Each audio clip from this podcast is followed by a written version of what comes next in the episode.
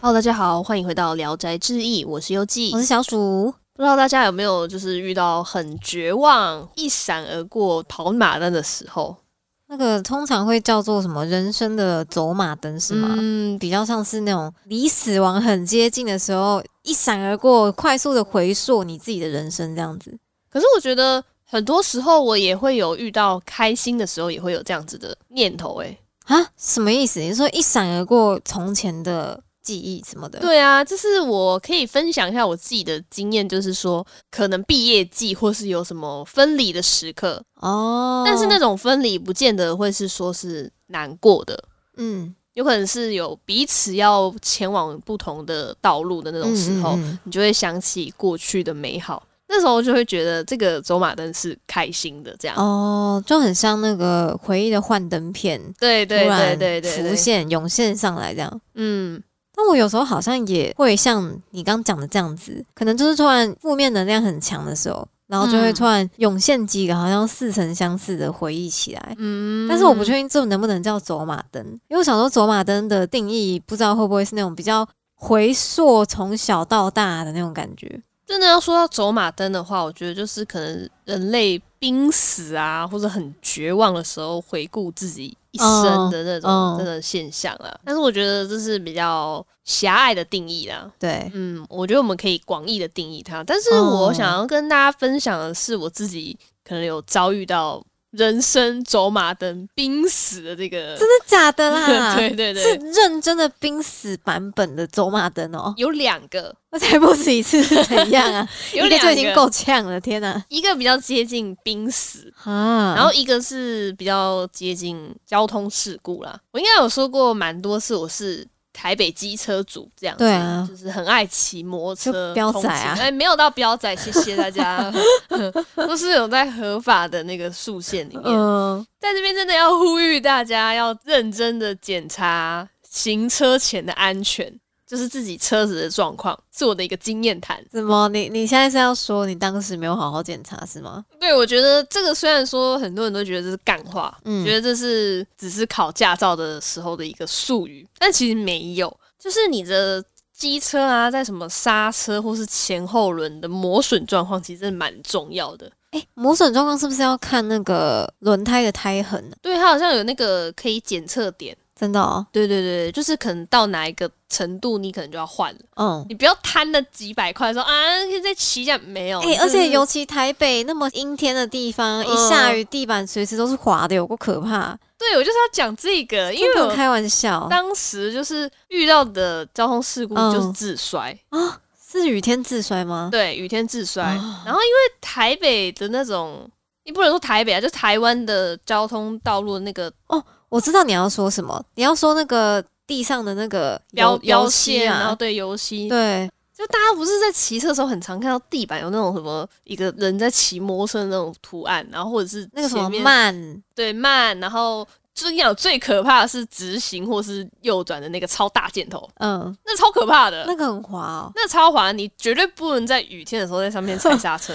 我之前就很很常听到，就是车祸就这样出，就是在上面踩刹车之后，整个会滑出去。对我那一次就是因为我后来检测是看到自己的轮胎可能胎纹不够深，嗯就是已经其实已经蛮浅，就是有点接近危险，没有然后再。加上在那个路标上面嗯，压刹车，所以直接摔出去。哈，然后我是自摔，所以也不能怪谁，而且我真的是蛮惨的，我直接摔断两颗门牙。就是你牙齿断掉那一次哦，对，超惨呢。啊，我记得我跟他还有你之前不是有讲过，你不是还去上班，然后你嘴巴都血，然后大家叫你去医院。我的下巴这边都是血，然后两颗牙齿很痛，真的痛到不行。但是我就想说，好惨哦！都已经骑出门了，现在直接转去医院好像有点怪怪的。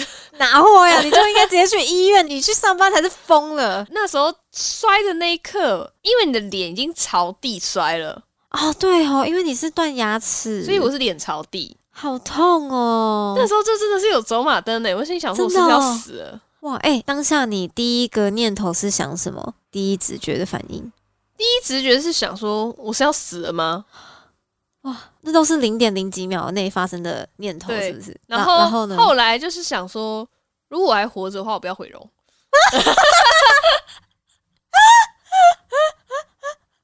啊走马灯的部分呢？我觉得不是这一趴，但是这是那个濒死的时候的一个人生的标语。不要毁容，就是这一句吗？我不要毁容，哎、可是毁容很痛苦哎、就是因为就已经没有长得很好看了。没有啊，哪里不好看？可能真的已经没有长得很精美或怎么样，然后他如果还要脸朝地摔得很惨的话，你不觉得就是人生真的是 就那个差不多要结束了上？帝要惩罚我吗？对啊只，是一秒变孔文革。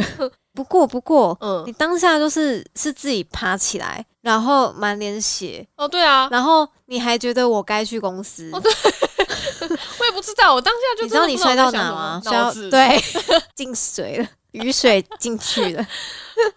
那时候我还一直在想说不要太丑，我认认真真是脸朝地撞。哦，但是因为那真的是还好，我是不是戴那种西瓜皮？你是全罩式的吗？不是全罩，就是四分之三，啊，它就是前面有个小盖子，嗯，不至于说脸直接亲吻地面，至少中间还有隔一个小盖子这样，还好啊，但还是断啊。嗯，哦，那时候不幸中的大幸啊。对对对，当下是不知道该怎么反应啊。那你另外一个经验也是濒死经验吗？另外一个就真的蛮接近濒死诶、哒哒哒，是几岁的时候？就是前一年吧。啊那么近期的事情吗？对啊，，对啊，对啊。那跟车祸是更之前的事。车祸的话，我已经忘记了几，大概应该有两三年了。哇靠！嗯，然后嗯这个的话好像是近一年发生的事。那的话是因为我其实是小夜猫，嗯就是很喜欢熬夜这样。然后那一次是差不多晚上大概也是两点半到三点之间睡的。嗯，当时要睡之前就觉得自己有点怪怪的。我不知道你有没有听过，就是别人不是都会猝死之类的吗？哈，哦，我那个时候真的是躺下去的时候就觉得有点恍惚，精神有点恍惚，嗯，逐渐进入睡眠的时候就想说，好像呼吸不到了，哈，呼吸越来越缓慢，嗯，然后就是你的眼前就是一片漆黑，你你那时候是醒得过来的状态，醒不过来，已经意识快要到达，模糊了。，对，已经比如说意识满格是一百的话，我大概到一或二了，哈，一或二是已经要断掉嘞，你就是即将离世哎。就我就是真的是快要即将离世的那种感觉。那当下我真的是心想说，我要死了吗？就是我是不是要过世了？怎么会那么突然呢、啊？我真的不知道，因为就是我后来也没有特别去看医生还怎样，因为我记得好像我在这样的状态之下，我好像打给我妈，然后她就是从他的房间冲出来，这样，哦，她就很慌张，就是冲进来啊。真的哦，对对对对，因为那时候真的是觉得快过世了，啊，好可怕哦！但是我也不知道为什么会这样，是不是真的就是类似有点像接近猝死过？度疲劳啊，我也不知道怎么样。那时候就真的有出现人生跑马灯，真的哦。嗯所以，所以你是在就那短短那几秒内，嗯，然后你看到了什么吗？就是看到好像以前的一些生活记忆的片段，对对对，然后还有那一阵子发生的一些事情。就是突然就是涌上你的回忆起来，这样最后最后的一个想法就是，难道我要这样死了吗？哇，好真实哦！对啊因为我当下真的是不知道怎么会发生，怎么会发生这这样？子的太突然了，对你自己对对对也完全无法。对，但是因为后来慢慢就是意识开始回复的时候，就想说刚刚到底是怎么了？嗯这样自己都不知道状况到底是怎样。嗯我妈真的是吓疯哎，一定啊，你就是直接打给他，然后你应该也忘了你在电话中讲什么。我忘记了啊、我记得我是说我不知道我怎么，那可是当下怎么处理啊？就是你妈赶快让你意识保持清醒。我记得他好像直接抓着我吧，是哦，嗯，就是那整个事件已经快到她可能没办法那么快反应。嗯，她好像有在旁边说要叫救护车嘛，还是怎么样？嗯但他就只是紧抓着你这样，嗯真的是那个场面是不知道在干嘛哎、后来你花多久时间恢复正常啊？我记得好像大概也是几分钟内嗯，就又有意识了。嗯，但那一次是真的让我觉得有点可怕，很可怕，再也不要有下一次了好吗？因为真的意识真的是很模糊，很模糊。好可怕哦！对啊，哎、我最近有空还是去看一下医生。呼吁各位听众听到这边，不觉得很可怕吗？嗯是不是？如果大家有类似的状况，可不可以去看医生呢？可是这个情况也不知道要看什么医生啊。就是随便把加医科，加医不是什么都处理吗？就是大概讲一下这状况到底怎样啊？那可是这个有点时日嘞、对，很可怕哎。反正现在没有这后来没发生这样的事情啊。再发生一次就离开了啊，不要再发生了。哈，不要乱诅咒啦。总之，这是我有真正有经历过的一个小小时刻。走，马灯的嗯时刻是吧？我就想说，人生应该真的是有这样子的机会，你可能会意识到自己的身体可能出了一些 trouble，、嗯，然后你当下就会有自己的意识突然涌上心头的那种感觉吧。嗯，我是觉得，虽然我没有就类似这么强烈的这种走马灯的记忆，嗯但是我觉得有的时候真的会，当你在遇到某些状况的时候，你就会有闪过几个回忆的片段。嗯我觉得那些回忆的片段，其实有的时候会发现，那根本是你可能自己早就已经忘记的片段，但突然就是在那个时候突然被你抠回来的感觉。嗯我觉得这个其实也很神奇耶，就是这个我觉得也很像走马灯，因为它就是突然闪过一些你早已忘记的回忆，然后当你想起来之后呢，说不定再过个几分钟，其实那些回忆又走远了，你就是只有在此时此刻当下想起这段回忆，嗯然后你后续你又忘了它，就很像你的东西掉到床底下，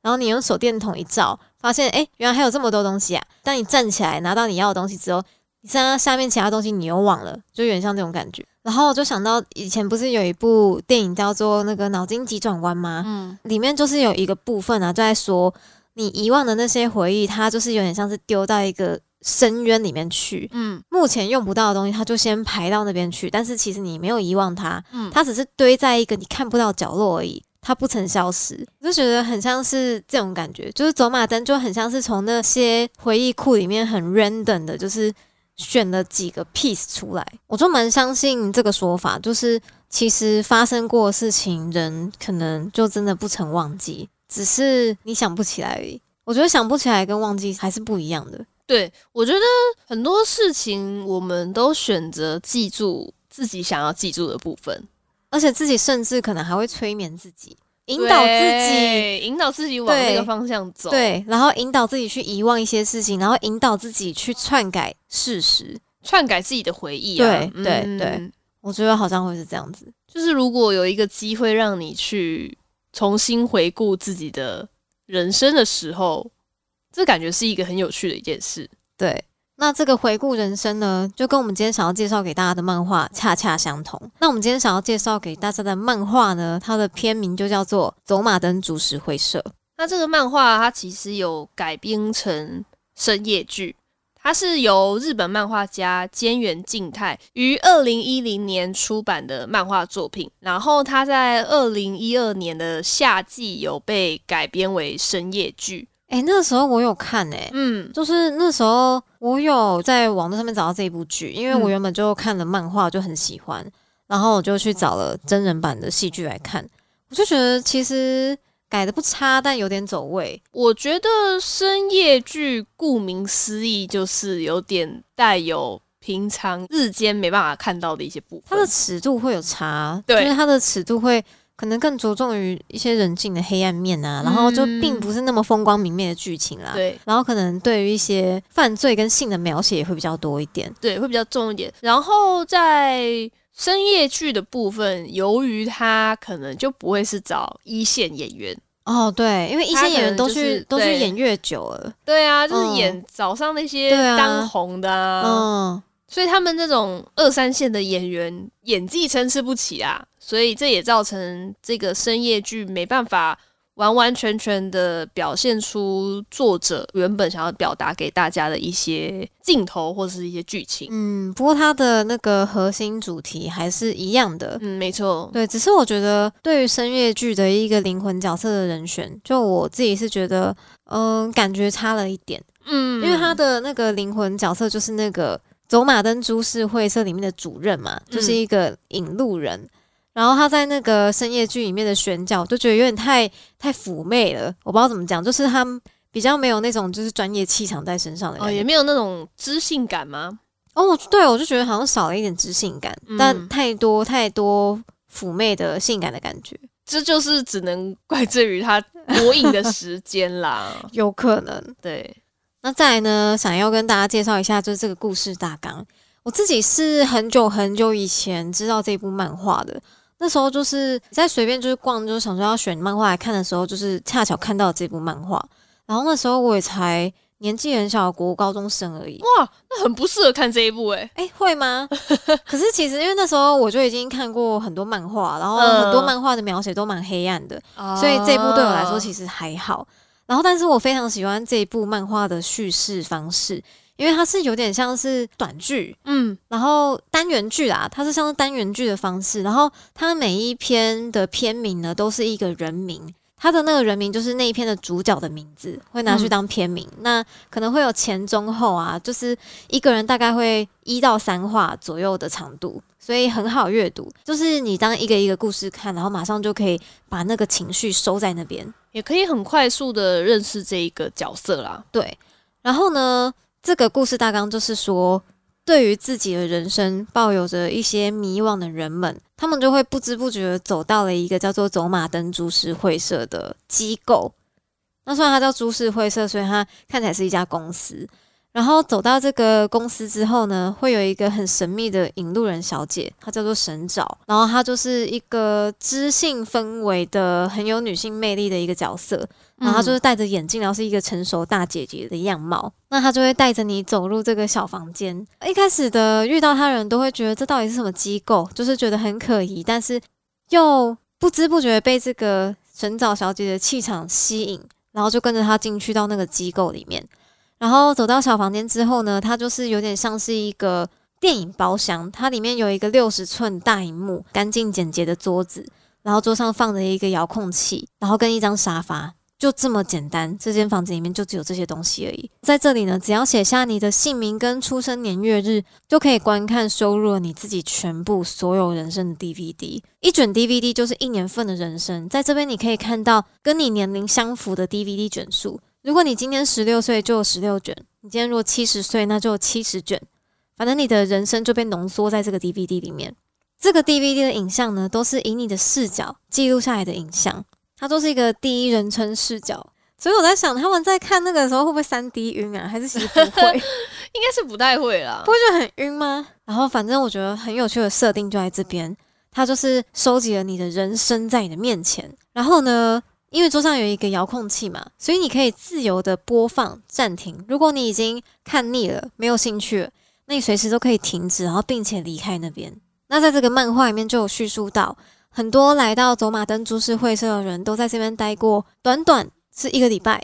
长的话，也有人在这边待到半年，因为大家都很深陷于观看自己的人生，他们可能会在里面找寻自己想要的答案，然后就没有办法离开这个地方。而且，如果你会想到说，就是那那食物什么的怎么解决，它还有一个很方便的设定，就是当你肚子饿的话，你就拿起桌上的电话，你就一拨，然后他们就会送食物过去给你吃，你不觉得很像 KTV 包厢吗？就完全就是 KTV 包厢啊，有客房服务的那种。很舒适哎、而且那边还可以洗澡、上厕所，就是那边完全就是一个小套房。那故事的大概架构就是这样子，每一篇呢都是不同的主角，所以我觉得很有趣的一点就是在看每一集漫画，其实你就是有点像是阅历了很多角色的人生，嗯就跟着他们一起去回顾他们之前的人生这样子。那你在里面有特别就是印象深刻的故事吗？我其实比较印象深刻的应该是有两则。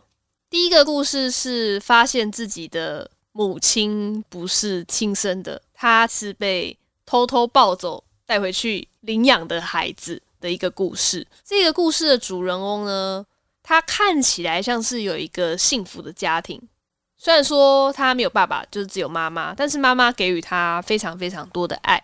然后他跟他的未婚妻也处得非常的好，但是呢，在他看这个人生走马灯的时候，才发现原来自己是被偷偷抱走的。他的妈妈并不是他的亲生母亲，然后呢，他的亲生母亲还被他这个领养的养母给杀了。这个让我觉得还蛮震撼的。为什么会这么说呢？是因为因为你会发现到他的人生很像是一个糖衣，然后他突然就被戳破，然后血淋淋的事实就这样子呈现在他的眼前。那为什么会说这个故事让我觉得印象很深刻呢？是因为这个主人翁他就是有说，他小时候其实有进到一个仓库里面，那他在这个仓库里面遇到了鬼，就是一个女幽灵这样子。她记忆非常非常深刻，只要来到这个仓库，她就会想到那个女鬼。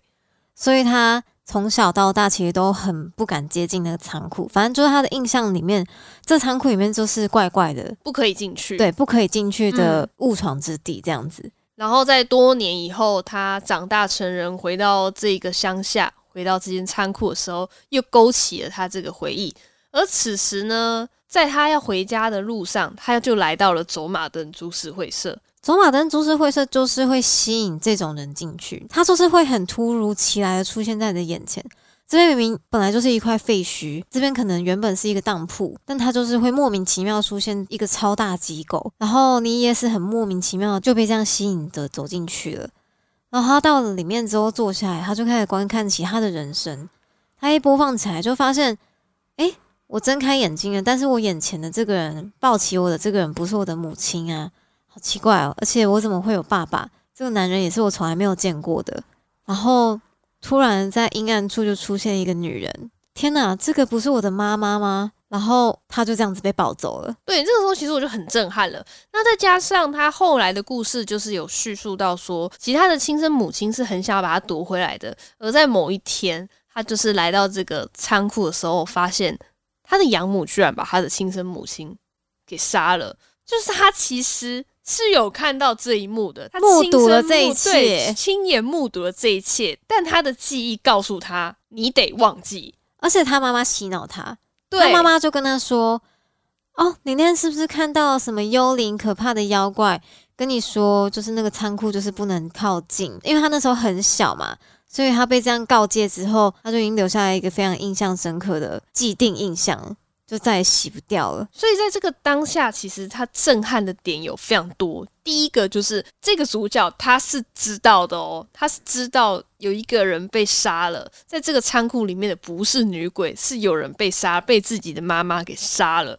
可是他选择不去相信。再一个点就是，他明明知道这样子的情况，可是他还是继续选择被包裹在这个糖衣里面。他觉得他妈妈很爱他。他是一个充满爱的男孩，这样子，当下其实就觉得哇，就是整个惊悚的感觉是加倍的，因为他已经知道真相了嘛，但是他还是选择不要去面对，对他打算沉默，因为他觉得这些事情都已经发生过了，他还能去改变什么？不如就是继续相信他妈妈对他的爱，嗯。毕竟呢，他妈妈从来没有加害过他。只要不去面对这个事实，他们都还是幸福的。但是呢，他回到家里面的时候，发现自己的未婚妻不见了，超级毛骨悚然。对，这一刻真的是超级毛骨悚然。那至于他的未婚妻去哪了呢？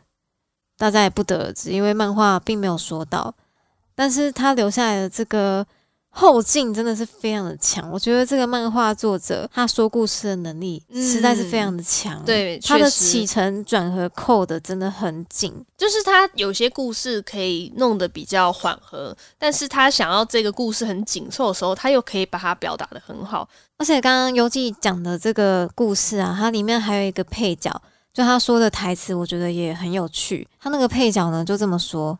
他说：“人的记忆全部都只是保留对自己有利的事情，然后是在脑中捏造出来的东西。但真相这种东西，其实跟自己相信的，如果是完全不一样的话，那你不觉得其实并不要得知真相比较好吗？然后就刚好就是回到男主角的身上，他得知了残酷的真相，但他的大脑还是告诉他不要相信比较好，因为得知这些真相了，他会变得不幸，所以他不如就是选择不要相信，幸福的活下去。”而回到这个场景，你又发现他妈妈就是一脸没什么的，继续牵起他的手，然后告诉他不要靠近仓库哦。就是这样子的一个惊悚的塑造，还有这个故事流畅，是让我留下很深很深的印象，就让我觉得说这个作者真的是非常非常会说故事，也很容易营造那个气氛跟氛围，这样子真的马上就把你带到那个故事里面了。其实很多篇就是在看的时候都很紧张，嗯，而且其实除了像这种比较惊悚味比较浓的故事以外，还有很多篇都是很温馨的。因为我有好几篇其实都看到就是鼻酸，我也讲一篇我觉得我很印象深刻的故事。好了，有一篇就是他是一个老爷爷，他其实已经时日不多了，因为他已经得了癌症，他的生命大概只剩下一个月而已。然后在他生命最后的这一个月呢，因为他是公司的大老板嘛，所以他在最后的一个月，他就是看尽了各种人们阿谀奉承的脸，然后他就觉得他对人性有点失去希望，而且更寒心的是，他有两个孙子来探望他，他就问他说：“哎，那什么，你们两个，要不要爷爷给你钱去买点零食还是玩具啊？”结果你知道他的孙子说什么吗？他的孙子竟然说：“啊，妈妈跟我们说，你在一个月就要挂掉了，等你死掉之后，那些钱都是我们的，所以要买什么都可以。”超级夸张的，超妖兽的死小孩。然后他妈妈就是完全在旁边，什么？你怎么可以跟爷爷说这个啊，公公啊？我完全没有跟他们说过这些啊，不要相信他们什么的。他在那个当下就是压倒了他最后一根稻草。于是呢，他觉得既然人生只剩下一个月。那不如他要去追寻他想要去追寻的东西，所以他就偷偷从医院出来，他想要回到从小生长的乡下，他想去寻找他的初恋情人，因为他想要在生命的最后之前，就是再看一次他这样子。然后他就真的很千里迢迢的回到他从小生长的村庄，然后他回去之后呢，那边已经整个重建了，就是完全不是他儿时看到的情景，所以他其实也找不到他原本的。初恋情人住的地方了，嗯，但是在这个时候，他眼前出现了一个机构——走马灯株式会社。没错，那时候呢，里面的那个神找主人又走出来了。他说：“哎，什么老爷爷？就是我看您脸色不太好，要不要进来我们公司？我们就是吹吹冷气，喝喝水，就休息一下吧。”然后他也觉得哦，不用拒绝这个好心人士的善心，他就走进去了。然后他一坐下来呢，前面就摆着他的人生的 DVD 嘛，所以他就开始看了起来。结果一看不得了，他就是在那个 DVD 与他的初恋情人又再次相见了，所以他就开始回顾起了他年少时候的人生。然后其实我们前面有一个没提到的地方，就是走马灯株式会是还有一个规则，就是你可以看其他人的人生，但是你观看的对象必须是跟你的人生有关的人，并且是还要在世的。对，如果他已经不在世的话，你就没有办法观看。他因为太想念他的初恋情人了，所以他就拜托那个主任，请他能不能播放他的初恋情人的人生让他看看，因为他很想知道他现在过什么样的生活。但是呢，那个神沼主任就是告诉老爷爷说，你没有办法观看他的人生。然后他这时候就很紧张，难道是因为他已经过世了吗？难道是因为这样所以我不能看吗？然后。他马上就接着下一句说：“因为呢，这位女士就在你隔壁的包厢正在观看着自己的人生，所以你才没有办法观看。就是当下就是很鼻酸，就没想到，就他一直追寻的人就在他的旁边，千里迢迢的人，对，终于找到了。当他就是冲进包厢，就是想要一睹他的初恋情人现在的样貌的时候，就发现。”其实他的初恋情人现在呢，也已经是一个老婆婆了嘛。她已经失智很久了，就是她已经没有办法认清自己是谁，也没办法认出眼前的人是谁了。但是呢，她从好几年前就一直在这边等待着他自己的良人，等待着那个老爷爷来找他吧。因为那个神找主任就说啊，就是这个奶奶，她就是一直都在这里。然后观看着他年轻时候的美好回忆，嗯一直沉浸在这个幸福的回忆里面。到现在，他终于等到他心上人终于来接他了。然后后来呢，就是老爷爷就请求那个主任，就说能不能就是在他最后的时间里，就让他在这边。他想要跟他真正重要的人一起相伴着，然后迎接人生的终点。主任也是一个非常暖心的人啦，他直接帮他搬来两台大电视。就是让他们两个人的人生可以同步播放，可以都在一起。对，然后他们就是很奇迹的，很像透过他们两个人的视角，然后回到年轻的时候，就像在对话一样。那一个场景真的很感动。最后一幕就是他们两个人就是靠在一起，然后也没有说破，但是感觉就是他们很幸福的，一起迎接的就是人生的终点，这样子。就是这个作者厉害的地方，他除了会讲。恐怖故事以外，他连这种温馨的都会说。对，就像我刚刚不是提及，我有两个比较印象深刻的。那另外一个其实是一只小猫咪的回忆。对，连猫咪都可以。对，但这个猫咪的回忆其实也并不只是讲述他自己的人生过往，嗯应该说猫生过往，喵生，喵生，它其实伴随着他自己眼中的一个家庭背景的故事啊。嗯，那我觉得这个故事我要保留给各位宅友，因为我觉得这看起来真的是很暖心，就有点想到我们前阵子邀请的宠物沟通师哦，U E，对 U E，他跟我们分享宠物眼中的世界。我觉得这一则可以保留给各位宅友们去观赏。我自己是觉得这一则也是很暖心的，跟刚刚提到的老爷爷的故事是同样的一个感觉。然后呢，还有一个我很喜欢的点就是。这个作者其实也是蛮恶趣味的。有一篇呢，就是有一个宅男嘛，大家比较刻板印象的那种，就可能比较不善于交际啊，然后对于跟女生交谈比较苦手的那种男生。然后呢，他其实就是跟网友们相约要去树海自杀。大家知道树海嘛，就是一个日本很著名的自杀圣地嘛。嗯，其实日本就是一直以来都有，就是网友们可能在推特上面啊，还是哪里啊，就是一起相约要赴死这件事情。然后他的故事就是从这边这样子开始。然后那个宅男呢，他想要自杀的原因，竟然是因为他在这三十三年的人生里面，他都没有跟女性有过接触，然后让他觉得人生很无望，所以他才想要去自杀这样子。然后他很恶趣味的地方呢，就是他们在观看这个男生的 DVD 的时候，他就说随便快转都是他被甩掉的画面，然后他就说搞什么、啊、这个光碟，我每次被甩的场面都还帮我分轨，超级好笑，随便按一个都是 highlight，笑死！就是我真的觉得这是作者的恶趣味，嗯我真的要被笑死，那一句台词真的是蛮好笑的。真的。然后他就很绝望的说。跟女孩子完全无缘的这三十三年，到底活着有什么意义？对，就是综合以上我们讲的这几则故事，除此之外还有非常非常多啦。真的好多，而且他的漫画反正总共就是有十集，嗯，然后在十集里面真的是包罗万象，非常非常多的故事在里面。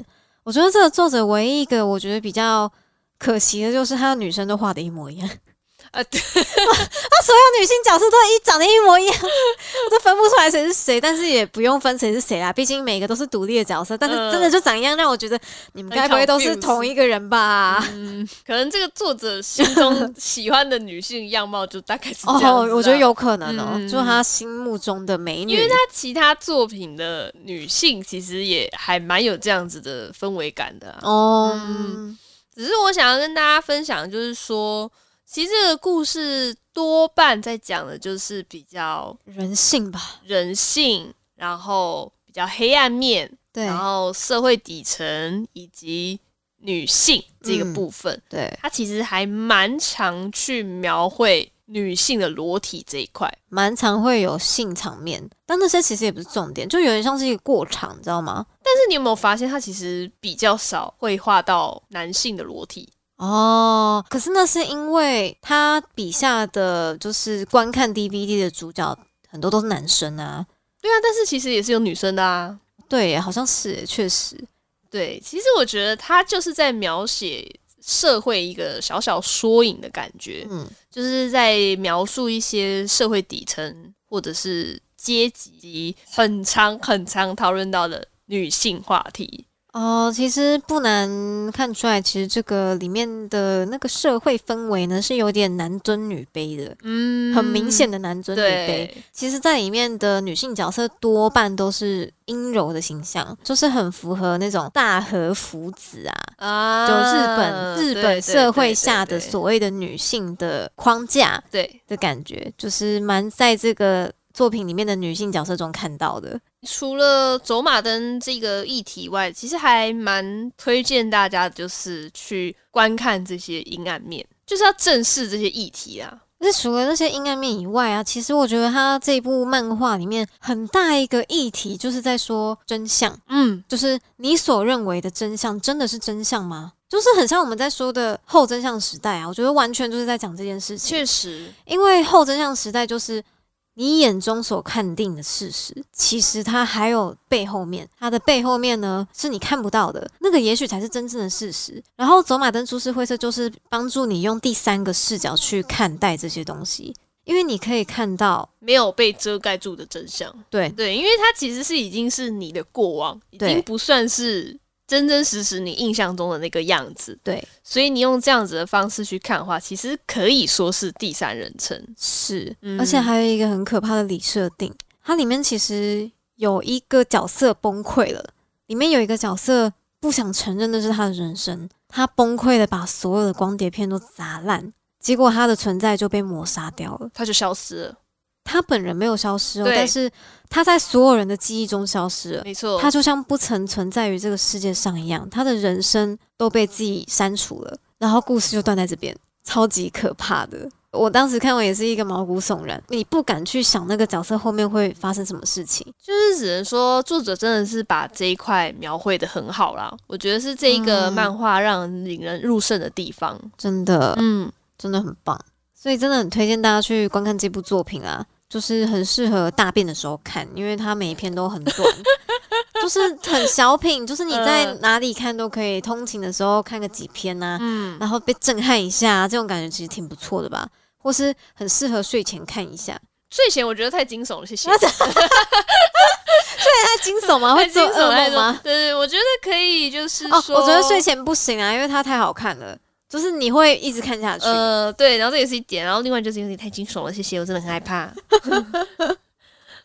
就是说，如果你有一阵子觉得生活很无滋无味的时候啦，对，我觉得还蛮适合你不妨来一点。对，嗯不妨看一下这部作品，然后再思考一下：难道你看到的真实是真的真实吗？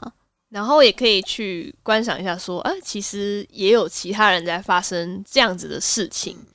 我觉得可以去反思一下啦。没错，但其实我觉得它里面那个设定有点不尊重人诶、就是只要跟你人生有关的人，你都可以随意看人家的人生，觉得很讨厌诶，这样就有点变态。很变态啊！那个真的很私人诶、我没有说要让你看的、真的诶、我就觉得你你凭什么看我的人生啊？奇怪、就是因为我跟你认识吗？你给我去死！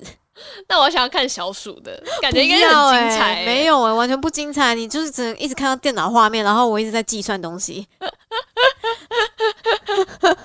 又在说自己的社畜人生了是吗？真的很惨呢、真的好累哦。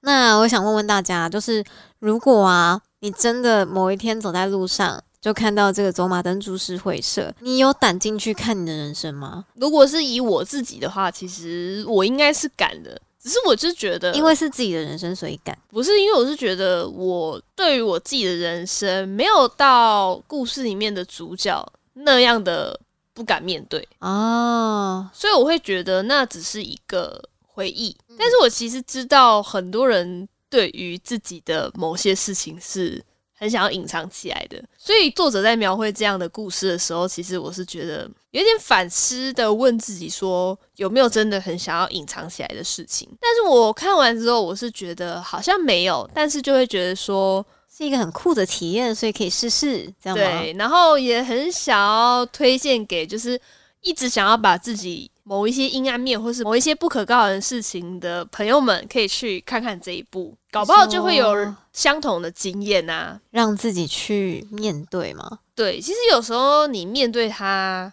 真的是会发现好像也没什么。毕竟日子还是继续再过下去嘛。对，而且我们也没有到，我自己认为啊，我自己的人生生活也没有到故事里面的角色那么惨，所以去面对它，其实也不是一件不好的事情，是我自己的感想。我的感想应该跟你差不多，因为毕竟也没有发生过什么太滔天大罪的事情，没有什么好不能面对的。嗯嗯嗯嗯，就算有落赛过，但是也就是那样子而已。就也还好不敢承认啦，对，就也还哎行就绕吧。赛嘛，对呀、就也那样吧。人生也落个几次赛不为过吧？对啊，再看看就当笑话笑笑了，也是真的蛮好笑的。对啦，有时候回过头来真的是蛮搞笑的。是觉得其实是一个很不错的观看体验啦。嗯，确实，就是会让我想到说，哦，要是有一天我真的也有这个机会，可以像这样那么详细的回顾自己的人生，我愿意吗？那这真的是一部很不错的小品作品，非常非常的推荐给大家。哎，如果好看度十分，你想给几分？我觉得每一则故事的分数不一样。哦，真的哦，对，综合嘞，综合来说，我应该会给个八分。哦，我应该会给到九分，嗯，就是真的觉得很不错。我觉得扣到的两分，其中之一可能就是女体太多，女体太多，too 不是 much 吗不？是不是女子是女体，就是太着重在这个部分，会不会就是因为这样导致它变成深夜剧，哦就是有点小可惜啦。可是以它原本的那个尺度，好像本来就不太适合在那种啊黄金时段播映。，对，那也是确实正。常正常。就是我觉得可以再描绘更多元一点的部分，嗯嗯、对，有时候会太着重在这个部分，虽然我觉得有点小扣分的地方，了解，但是其实整体观看下来是有获得一些东西的，所以我可以给他到八分这样，但还是很推荐给各位宅友。那如果难题也很多的话，会是九分还是七分？那可能是六分吧，没有想要看欸呢、突然是 A 输了吧？是 呃，我说的不是那个意思啊，大家懂就好。总之这一部作品就是推荐给大家。没错，好，那我们今天节目就差不多到这边啦。那今天一样很感谢听到这边的听众朋友们，有喜欢我们的频道的话，可以到各大平台追踪订阅我们。如果想要看我们宅日常的话，欢迎到 IG 上面搜寻“聊斋志异”或是 LZGY 底线 Radio 就可以找到我们喽。我是优记我，是小鼠，那我们下次再见喽，拜拜。